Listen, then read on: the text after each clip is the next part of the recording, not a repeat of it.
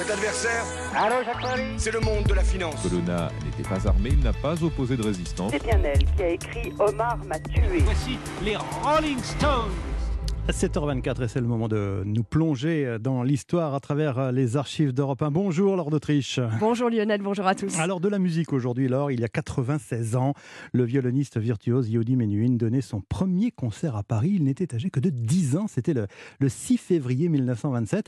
Yehudi Menuhin, décédé en, en 1999, fait partie des musiciens les plus décorés du XXe siècle et il a énormément euh, popularisé la musique classique. hein. Oui, ses parents d'origine juive russe encouragent Yehudi Menuhin à jouer sur toutes les scènes du monde. Premier concert à 5 ans, un chef d'orchestre dira un jour Il est impossible qu'un enfant sache ce qu'il sait. Le violon est l'un des objets les plus extraordinaires que l'homme ait jamais façonné, raconte sur Europe un Yehudi Menuhin en 1996. C'est l'objet qui se rapproche le plus de l'être humain même, ayant une voix, vibrant, communiquant, répondant. Ça fait partie du violoniste, ça fait presque partie de son corps. À la fin d'un concert avec le Philharmonique de Berlin, spectateur bouleversé s'approche de lui et lui dit Je sais maintenant qu'il y a un Dieu dans les cieux. Ce spectateur s'appelle Albert Einstein. Menuhin revient sur cette phrase avec beaucoup de modestie en 1993. Mais vous savez qu'un homme comme Einstein l'aurait dit en parlant de vers euh, de terre, parce que tout est miracle, n'est-ce pas? Tout est miracle, dit euh, Yehudi Menuhin. Laure, Euh, le violoniste est, est aussi de, de tous les combats pour la paix. hein. C'est un, un véritable un militant, un citoyen du monde. hein.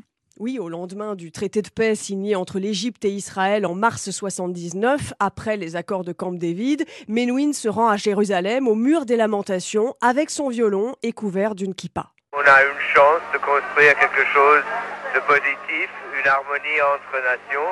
C'est pour ça que je vais jouer quelques notes devant le mur, oui. Extrait de la troisième partita de Jean-Sébastien Bach, un geste que renouvellera son ami le violoncelliste Rostropovitch dix ans plus tard devant le mur de Berlin. Mais à la fin des années 90, son avis sur la politique a changé. J'ai pas tellement de confiance dans la politique. Je trouve que la politique sert à essayer de protéger des frontières, mais que ça ne représente jamais la vraie paix. Les murs ne s'aiment pas la paix. Yehudi Menuhin est aussi connu pour avoir fait entrer l'enseignement de la musique dans des écoles défavorisées de plusieurs pays d'Europe. Yehudi Menuhin, l'un des géants de la musique du XXe siècle. Merci Lord d'Autriche. On vous retrouve demain, évidemment, pour une nouvelle plongée dans la boîte à souvenirs d'Europe 1.